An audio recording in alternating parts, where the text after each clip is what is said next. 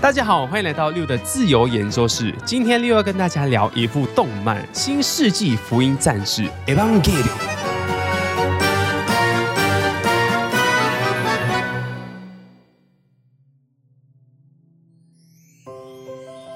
新世纪福音战士》是一九九五年开始的动漫神作。这部动漫呢，已经陪伴了我们二十多年，二十多亿年以来哦，一直被粉丝爱戴，是一部不朽的神作。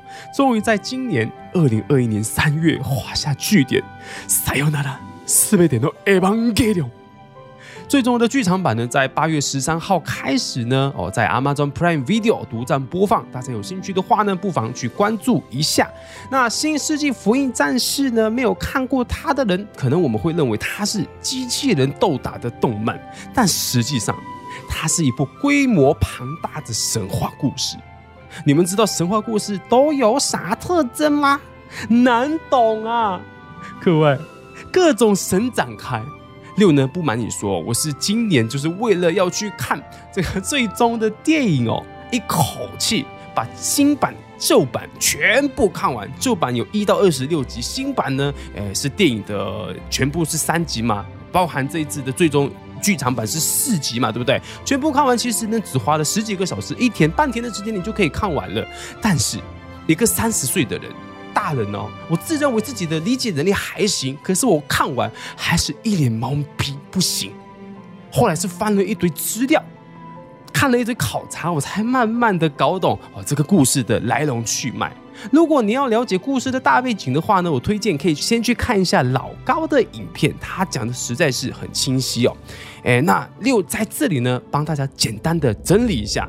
这个故事的背景呢，是讲述啊，人类呢在南极大陆底部发现迷之巨人亚当。哦，在对这个巨人亚当进行研究的时候呢，哦，亚当突然暴走，哦，发生了大爆炸，一半的人类呢就在这一次的冲击中毁灭，幸存的人类呢，在日本的箱根底部那里呢，又发现另外一头迷之巨人莉莉丝。那亚当呢是吃了生命果实的生物，莉莉丝呢则是吃了智慧果实的生物。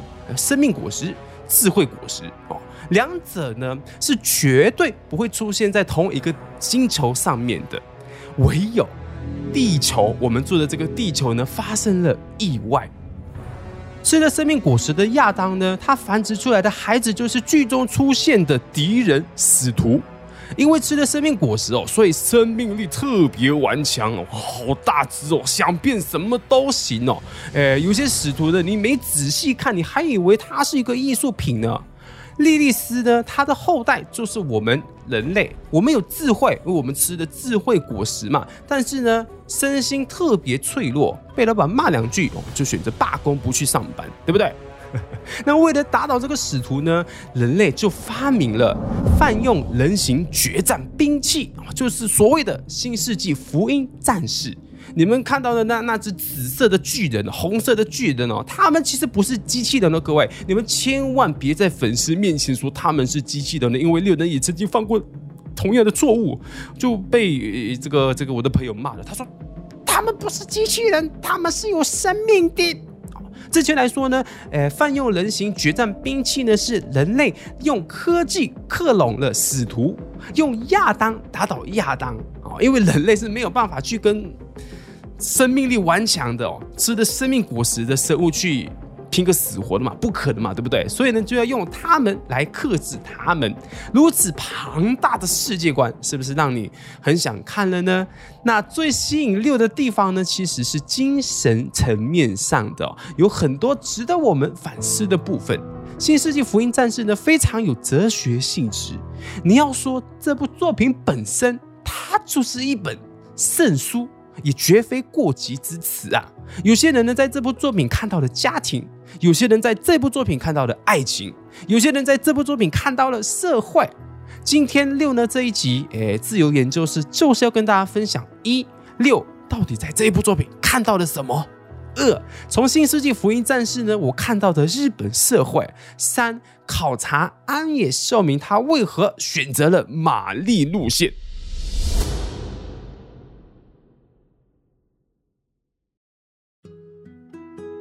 我来说，《，Ava》是什么作品？坐上 Ava 就是面对。动漫第一集就反映当时日本社会严重的父权。十四岁的男主角定真司，他从小就没母亲哦，这么多年也不知道自己的爸爸是在干嘛，从来没有来看过自己。第一次被爸爸主动叫到自己身边，男主角真司他内心还是有点激动的。爸爸终于叫我去见他了，难道是我误会爸爸了？爸爸还是很想念我的。就当他来到爸爸面前，爸爸二话不说就说了一句：“我需要你坐上 Eva 初号机。”就是棒，把那个是是把那个布条拉下来嘛，然后紫色的巨人，男主角就看到吓到啊！你要我坐上这个紫色的巨人？Eva 初号机，真是他感到很讶异哦。A 八，我们这么久没有见面，我们不是应该先叙叙旧的吗？你连一句哎儿子最近好吗都没有。爸爸呢就少废话一把你挪嘞，等那 Kitty 把开嘞，你要么就做，要么就回家。这是什么残酷的二选一选择题呀？那这一点呢，其实就有很多日本人呢哦，对此感到非常共鸣哦。父亲让你干嘛，你就得照着做。我们出生的使命其实早已被定好了，就是怎么超越自己的父亲。男主角坐上 Eva 之后呢，悲剧连连哦，一集比一集惨啊，导致真司的精神世界越来越崩溃。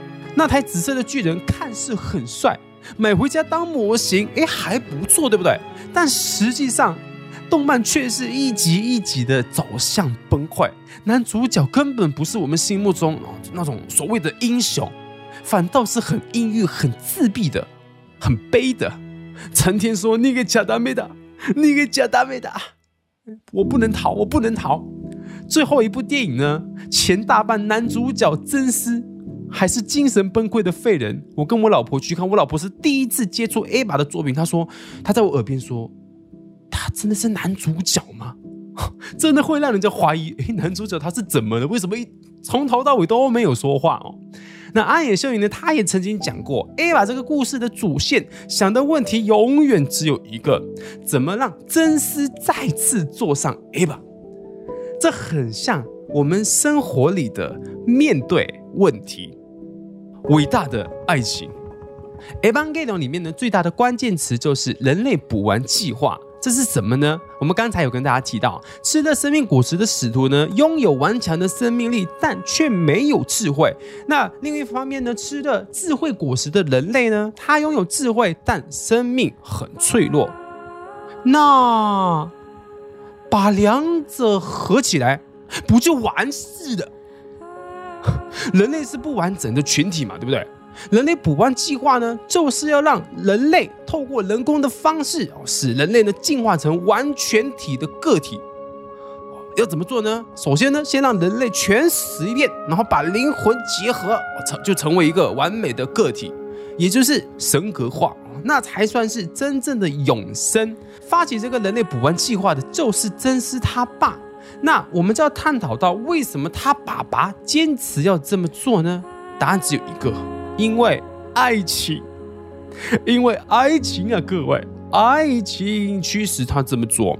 真丝的妈妈呢，在研究的时候呢，因为意外啊，被这个初号机给吸收了。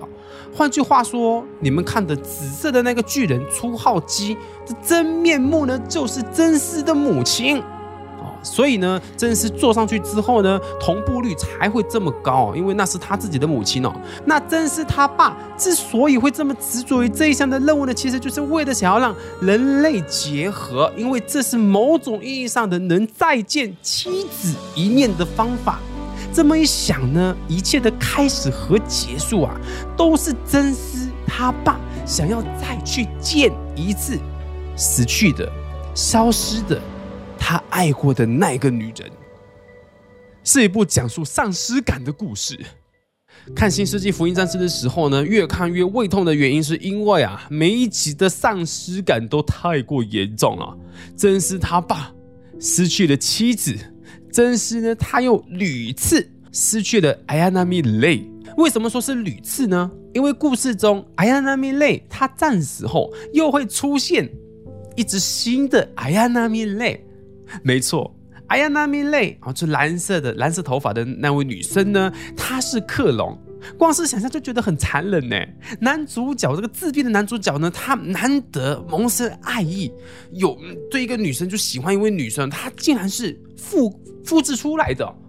第一号死了，有第二号，第二号死了又出现第三号，而且还把他们之间的回忆都给忘了，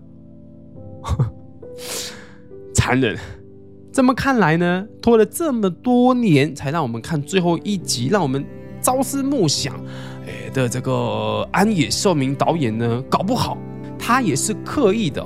他要让我们观众在看完最后，我们喜欢这个《Evangelion》二十多年嘛，所以你看完你看完这个最后一部的时候呢，就有这种丧失感嘛，对不对？很多人看完最终剧场版呢，我都说这个丧失感实在是很难忍受。哦，可能这是安野秀明导演他设计的。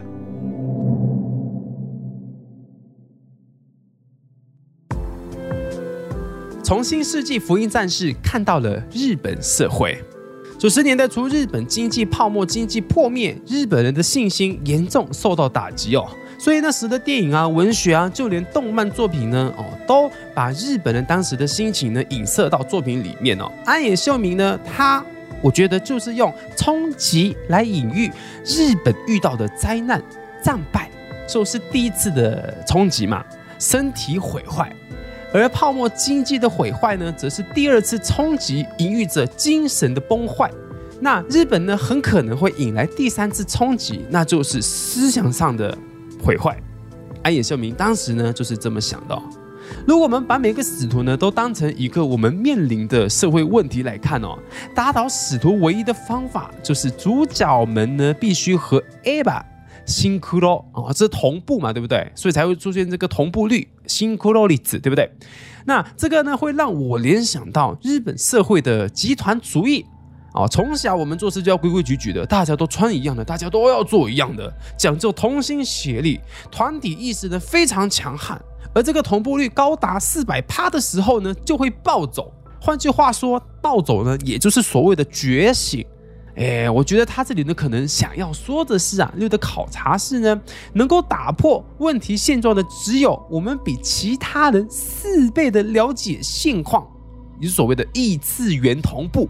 就像你是一个搞笑艺人，你想要逗别人笑，扩展你的突出，你就必须先比其他人还要敏感。你要知道现在现场所有人的感受，你才能够发挥你的幽默感。可能哎，有这样的一个隐喻。